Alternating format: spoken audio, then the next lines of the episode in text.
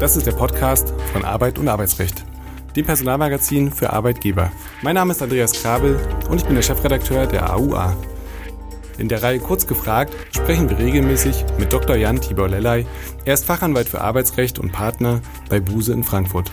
Er berät seit vielen Jahren Unternehmen umfassend im Arbeitsrecht von A wie Abmahnung bis Z wie Zeugnis. Seinen Schwerpunkt hat er im Betriebsverfassungs- und Tarifrecht.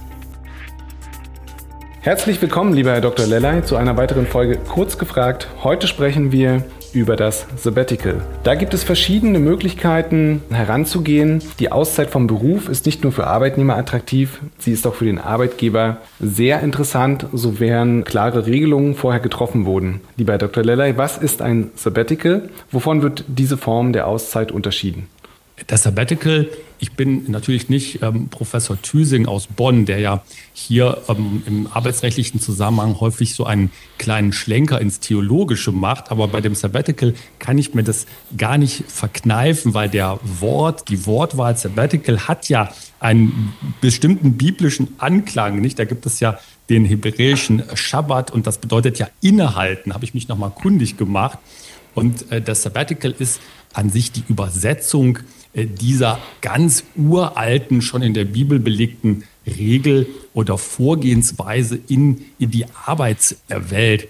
Und letztendlich kann man sagen, dass das Sabbatical, zumindest nach dem modernen Verständnis, ja eine Auszeit ist, aber die eben nicht vergütet wird. Und ähm, andere Arten von Auszeiten, die wir im Arbeitsrecht kennen, die werden dann auch häufig nicht als Auszeiten bezeichnet. Aber da gibt es ja diverse Dinge, die auch schon seit vielen Jahren und Jahrzehnten üblich sind im Arbeitsleben. Ich denke an sowas wie die Altersteilzeit oder natürlich auch sowas wie die klassische Teilzeit, die ja mittlerweile auch, und ich glaube, da kommen wir ja gleich noch drauf, in verschiedensten Varianten möglich ist. Das sind also so die Dinge, die dem Sabbatical dann so praktisch flankierend, begleitend daneben gestellt werden, aber eben häufig mit dem Unterschied, dass es über Entgelt Ja oder Nein geht und das Sabbatical häufig auch so einen etwas persönlichen Touch hat. Und ähm, das berühmte Innehalten, von dem Sie gerade gesprochen haben, muss natürlich nicht passieren. Dem Arbeitnehmer ist es äh, selbstverständlich überlassen, was er in dieser Zeit tut. Und da fragt sich dann, welche Vorteile hat der Arbeitgeber von der Gewährung eines Sabbaticals? Ja, richtig. Das ähm, sollte man gar nicht unterschätzen. Ähm, das ist ein Tool oder eine Vorgehensweise, die immer weiter in den Vordergrund trägt, wenn man sich über Dinge Zufriedenheit der Mitarbeiter oder auch Mitarbeiterbindung unterhält. Ähm, das Sabbatical wird schon seit einiger Zeit doch als Möglichkeit gesehen, jenseits des Jobs an der Persönlichkeitsentwicklung oder auch dem allgemeinen Fortkommen jenseits des Arbeitsplatzes, jenseits des Jobs äh, zu arbeiten. Das kann ja auch ganz persönliche Hintergründe haben, äh, wie zum Beispiel Familienpflege oder Weiterbildung oder dergleichen. Also man muss das aus Arbeitgebersicht meiner Meinung nach auf sich zukommen lassen, wenn man es nicht selber aktiv gestalten will. Es ist ein Mittel der Mitarbeiterbindung, denn das kann man auch, glaube ich, durch Studien belegt nachweisen mittlerweile von vielen, gerade in ähm, der jüngeren Generation, wird das, ich will nicht sagen vorausgesetzt, aber doch mit einer gewissen Selbstverständlichkeit abgefragt, ob so etwas möglich wäre. Und dann ist es aus meiner Sicht, aus Sicht der Arbeitgeberin immer schlecht, wenn man antworten muss, nee, das machen wir nicht, das haben wir noch nie gemacht. Also das sollte man schon einplanen. Aus Arbeitgebersicht fällt mir natürlich sofort ein Gegenargument ein. Da findet eine gewisse Entfremdung auf äh, eine sehr lange Zeit statt. Welche Nachteile sehen Sie denn ganz grundsätzlich noch? Ja, richtig. Das ist äh, das Stichwort, Herr Kraul, was Sie gerade äh, zu Recht ansprechen. Es wird immer, auch meiner Sicht auch zu Recht, als ein in Anführungszeichen personalwirtschaftliches Risiko angesehen. Denn das Sabbatical ist ja klassischerweise auf einen doch ziemlich erheblichen Zeitraum angelegt. Man sagt ja immer so ein Jahr, nicht? wird da äh, häufig ins Spiel gebracht. Und dann tritt natürlich automatisch eine Entfremdung ein, zumindest dann, wenn das Sabbatical ernst genommen wird und man nicht doch irgendwo hinten noch weiter mit der Firma in Kontakt ist. Und das kann natürlich gerade bei hochqualifizierten und ähm, hoch motivierten, vormals hochmotivierten Talenten, die man vielleicht aus Unternehmenssicht mit dem Sabbatical an das Unternehmen binden wollte, genau das Gegenteil umschlagen. Dann ist nämlich das Sabbatical der Einstieg in den Ausstieg. Nicht? Die Leute überlegen sich das dann und kommen vielleicht nicht mehr zurück. Das ist sicherlich ein großes Problem. Und ein weiteres Problem kann auch sein, insbesondere in Branchen, die mit sehr schneller technischer oder auch professioneller Entwicklung konfrontiert sind, wenn da jemand ein Jahr, gehen wir mal von diesem Jahr weiter hinaus, was ja so eine klassische Sabbatical-Regelung ist, ein Jahr aus dem Job raus ist, das kann schon zu erheblichen Qualifikations- und Wissensverlusten führen. Und äh, dann kommt man wieder auf die Frage zurück, müssen sich die Leute praktisch qualifiziert halten während des Sabbaticals. Das würde das Sabbatical aber in einer gewissen Weise konterkarieren. Und das ist auch ein Problem, wenn die Leute dann aus dem Sabbatical zurückkommen, sind die dann noch so fit für den Job, wie sie vor einem Jahr waren. Da kann man bestimmt gegensteuern bzw. vorbereitende Maßnahmen treffen. Ich habe in der Vorbereitung ähm, gemerkt, dass die Vorteile eher überwiegen und vier Wege identifiziert, wie man an die ganze Sache rangehen kann. Das erste Modell ist Zeitwertkonten. Wie funktioniert das Ansparen von Zeit? Was passiert da konkret? Ja, ein sehr guter Weg, äh, solche Sabbaticals umzusetzen. Das Zeitwertkonto, das ist ein Modell, was sich in zwei Phasen, also etwas vereinfacht gesprochen, gliedert. Einmal die Ansparphase und dann die Entnahmephase. Das hat fast so wie ein Bankkonto zu tun. Deswegen wird ja auch von Zeitwertkonto gesprochen. Und ähm, die Ansparphase, je nachdem, wie das gestaltet ist, kann sich ähm, über einen langen Zeitraum erstrecken. Und in der Ansparphase werden dann Entgeltbestandteile auf das Zeitwertkonto in Anführungszeichen eingezahlt. Und ähm, dann kann, ähm, je nach der Gestaltung, zum Beispiel der Beschäftigte, die Beschäftigte darüber entscheiden, welche Gehaltsbestandteile in welcher Höhe eingezahlt werden sollen. Und dann gibt es die Entnahmephase und da wird eben das äh, angesparte Kapital, in Anführungszeichen, das Entgelt eben ausgezahlt. Und ähm, da kann man dann eben entsprechende Auszeiten äh, mit finanzieren. Also da ist dann sozusagen das Entgelt gesichert.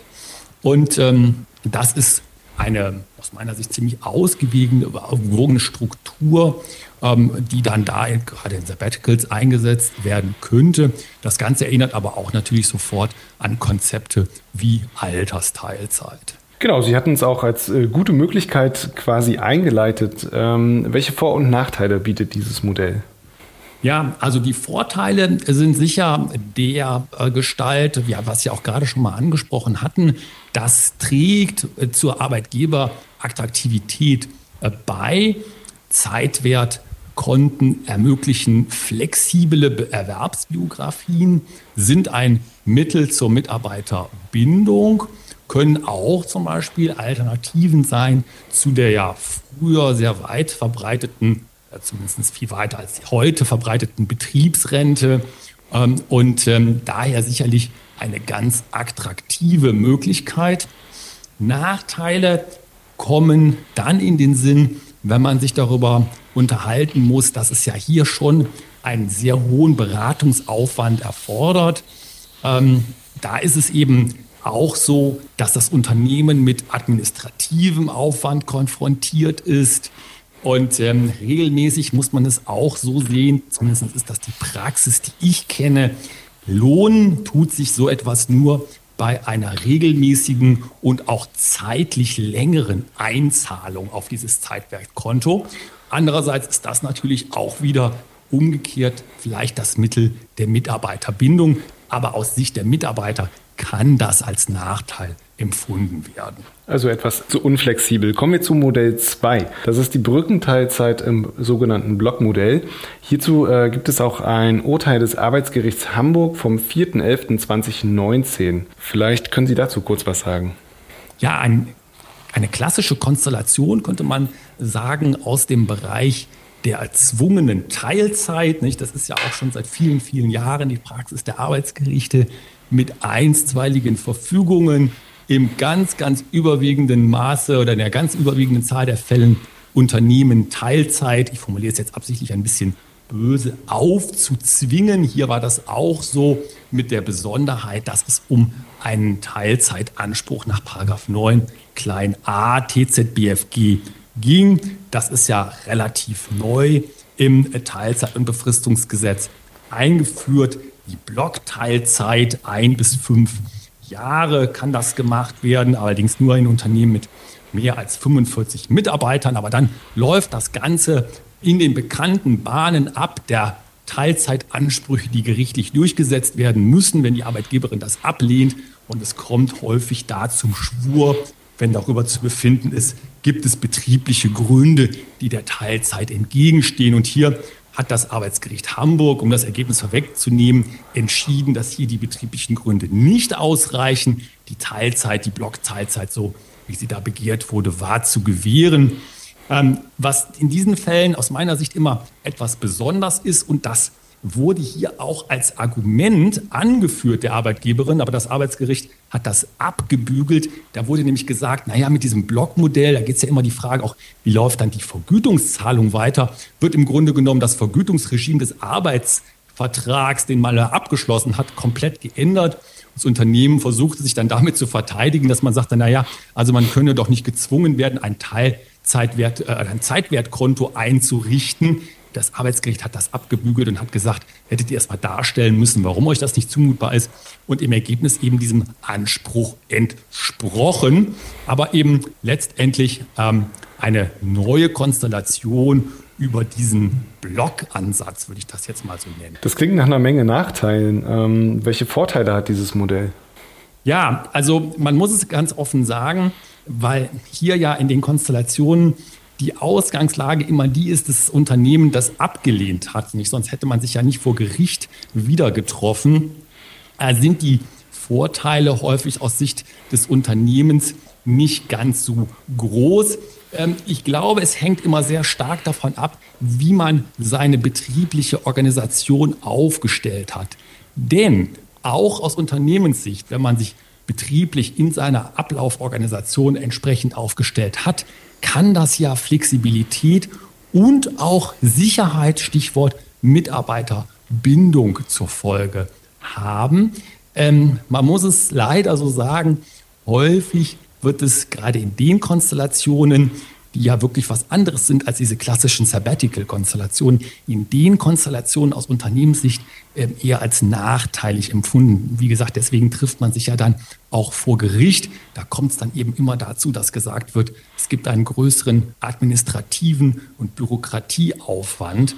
Und ähm, naja, also ganz ideal ist die Konstellation höchstwahrscheinlich nicht. Und jetzt haben wir die beiden aus meiner Sicht komplizierten Varianten ähm, abgehakt. Jetzt kommen wir zu den beiden letzten Varianten. Modell Nummer drei wäre der Aufhebungsvertrag mit Zusage einer Wiedereinstellung. Was sind die Voraussetzungen zur Durchführung dieses Modells? Ja, gemessen an den anderen Modellen, die wir schon besprochen hatten, ist das, äh, ich sage es mal absichtlich ein wenig flapsig, easy peasy. Denn der Aufhebungsvertrag den kann ich ja jederzeit abschließen. Da gibt es überhaupt äh, keine gesetzlichen Vorgaben, da gibt es auch keine Schwierigkeiten, die sich aus der Mitbestimmung ergeben könnten. Jederzeit kann ich da ins Arbeitsverhältnis durch einen Aufhebungsvertrag beenden. Dann kommt allerdings eben zum Schwur, wenn ich mich darüber unterhalten will, Zusage zur Wiedereinstellung. Ja. Das kann ich natürlich tun. Ähm, manchmal hat man es in etwas anderen Konstellationen bei diesen Auslandsentsendungen ähnlich. Das ist so eine Arbeitsplatzgarantie, die dann da vereinbart wird. Das muss man in der Tat aber auch vereinbaren. Hier halte ich vor allen Dingen den Nachteil fast schon aus Unternehmenssicht, aus Arbeitgeberinnensicht für durchschlagend, dass man hier natürlich die Leute wirklich aus dem Unternehmen rausnimmt. Das Arbeitsverhältnis wird ja gerade nicht ruhend gestellt, sondern die Leute schalten aus. Es gibt auch übrigens keinerlei äh, Möglichkeiten zu verhindern, dass die sofort zur Konkurrenz gehen. Man macht einfach nur diese Wiedereinstellungszusage. Aber daran müssen sich ja Mitarbeiter auf jeden Fall nicht ohne weiteres halten. Also das, glaube ich, ist von allen Modellen, die wir heute hier bisher besprochen haben, das aus Unternehmenssicht wenigst vorteilhafte. Dann bin ich gespannt, wie Sie Modell 4 bewerten. Das ist die Freistellung des Mitarbeiters ohne Vergütung. Ja, das ist ja das berühmte Ruhndstellen des Arbeitsverhältnisses. Nicht? Also man verzichtet wechselseitig auf die Rechte und Pflichten aus dem Arbeitsvertrag. Mitarbeiter wird freigestellt von der Arbeitspflicht und Unternehmen sagt, dafür kriegst du jetzt aber auch kein Geld mehr. Das hat erstmal den Vorteil, dass das Arbeitsverhältnis ja formell weiterläuft. Man kann also dann auch sagen, dass zum Beispiel ein Wettbewerbsverbot, das vertraglich hier weiterläuft, also Mitarbeiter nicht ohne weiteres zur Konkurrenz wechseln kann. Aus Sicht des Mitarbeiters sicherlich immer die Schwierigkeit, was mache ich in der Zeit ohne das Entgelt, obwohl ich ja trotzdem noch vertraglich an meine Arbeitgeberin gebunden bin. Wie sieht das sozialversicherungsrechtlich aus? Ich musste mich ja dann auch selber um meinen Krankenversicherungsschutz und so weiter kümmern. Da gibt es ja eine ganze Masse an sozialversicherungsrechtlichen Problemen, die sich da anschließen. Möglicherweise ist es als, aus Unternehmenssicht, wenn man nur den reinen Vorteil für das Unternehmen sieht, die beste Variante. Ich glaube, es ist aber im Ergebnis doch sehr unbeliebt ähm, und hat immer so etwas den, ähm, den Touch des Unausgegorenen. Nicht? Also das ist nicht ein richtiges Ausscheiden, aber auch kein richtiges Arbeitsverhältnis. Es ist mehr, es ist irgendwas dazwischen und man weiß vielleicht gar nicht so genau, worauf man sich da einlässt. Als Möglichkeit sehe ich da vielleicht, dass der Arbeitgeber Sozialversicherungsbeiträge übernimmt für die Zeit. Eine weitere Problematik, die ich da allerdings sehe, ist, kann der Arbeitgeber eigentlich Vorgaben zur Zeitgestaltung machen? Natürlich, also er kann es, aber inwiefern ist das bindend? Wenn man jetzt sagt, die, die Zeitgestaltung ähm, in zum Beispiel dem Modell jetzt der Freistellung ohne Vergütung wird man sicherlich auf, den, äh, auf das zu dem Ergebnis kommen müssen, naja, ähm, das Direktionsrecht, ähm, das würde man dann auch als arbeitsvertragliches Recht, was dann erstmal nicht mehr ausgeübt werden darf, betrachtet. Das heißt also, betrachten, das heißt also, da würde ich dann in dem Sinne keine Zeitvorgaben machen können, ähm, seitens, also gegenüber dem Mitarbeiter oder der Mitarbeiterin. Denn alles andere würde ja letztendlich darauf hinauslaufen, dass man in irgendeiner Weise doch noch arbeitsvertragliche Rechte und Pflichten aufrecht erhält. Ich glaube, das wäre in gewisser Weise widersprüchlich zu diesem Ziel ja auch, was mit der Freistellung er erreicht werden soll. Also wir sprechen ja hier über diese äh, Sabbatical-Konstellation. Das heißt also, Mitarbeiter möchten ja gerne etwas tun, was erstmal so ohne weiteres nicht mit dem, dem Job zu tun hat. Und ich denke, da ist es immer am besten, wenn man da auch einen klaren Cut hat und sagt, gut, dann mach auch das, was dir da wichtig ist in der Zeit. Du bekommst ja auch kein Geld von uns und dann haben wir in dem Sinne auch klare Verhältnisse geschaffen. Also im Prinzip liegt dem Ganzen eine Vertrauensbasis zugrunde und ich, ich setze alles auf eine Karte, also sowohl als Arbeitgeber als auch als Arbeitnehmer. Ist denn eine Regelung grundsätzlicher Art via Betriebsvereinbarung denkbar, wenn ich jetzt sage, ich möchte das meinen Mitarbeitern grundsätzlich erstmal anbieten, um vielleicht auch meine Employer-Brand zu stärken und um äh, mehr Fachkräfte zu bekommen? Oder ist das besser, wenn man das individuell vereinbart? Ich denke, die wichtigen und letztendlich inhaltlich, entscheid inhaltlich entscheidenden Vereinbarungen, die müssen immer individuell passieren. Was ich schon gesehen habe in der Praxis, wobei ich nicht glaube unbedingt, dass das der Königsweg ist, dass es Betriebsvereinbarungen gibt, die einen gewissen Rahmen abstecken, ja, die also sagen, häufig auch unter dem Gesichtspunkt von Gleichbehandlung, es gibt bei uns zum Beispiel ein Konzept, ähm, Sabbatical, zwölf Monate kann man machen. Und dann ist es in einer Betriebsvereinbarung mit Rahmenbedingungen eingegrenzt, abgezirkelt, in welchem Rahmen das stattfindet.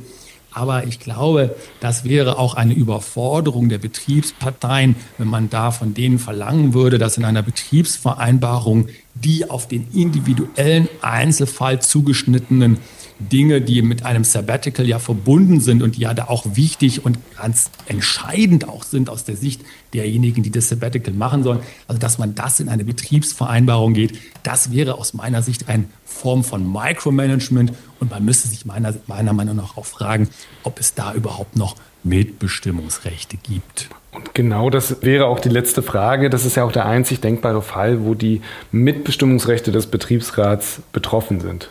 Ja, richtig. Also wir müssen ja aus der Praxis sehen, die Sabbatical Konstellation, also das klassische Sabbatical, ging man wieder mal zurück auf diese zwölf Monate aus dem Job raus für die persönliche Entwicklung, vielleicht für Sorgearbeit, äh, vielleicht für andere Dinge, die sind einzelvertraglich zu vereinbaren und deswegen erstmal nicht unterfallend der, äh, der Mitbestimmung. Wo man daran denken könnte, sind wie gesagt diese Fragen der Gleichbehandlung, wenn es ein bestimmtes Konzept gibt, was die, äh, was das Unternehmen anbieten möchte, ob man da mit einem bestimmten Grad der Mitbestimmung zu rechnen hätte.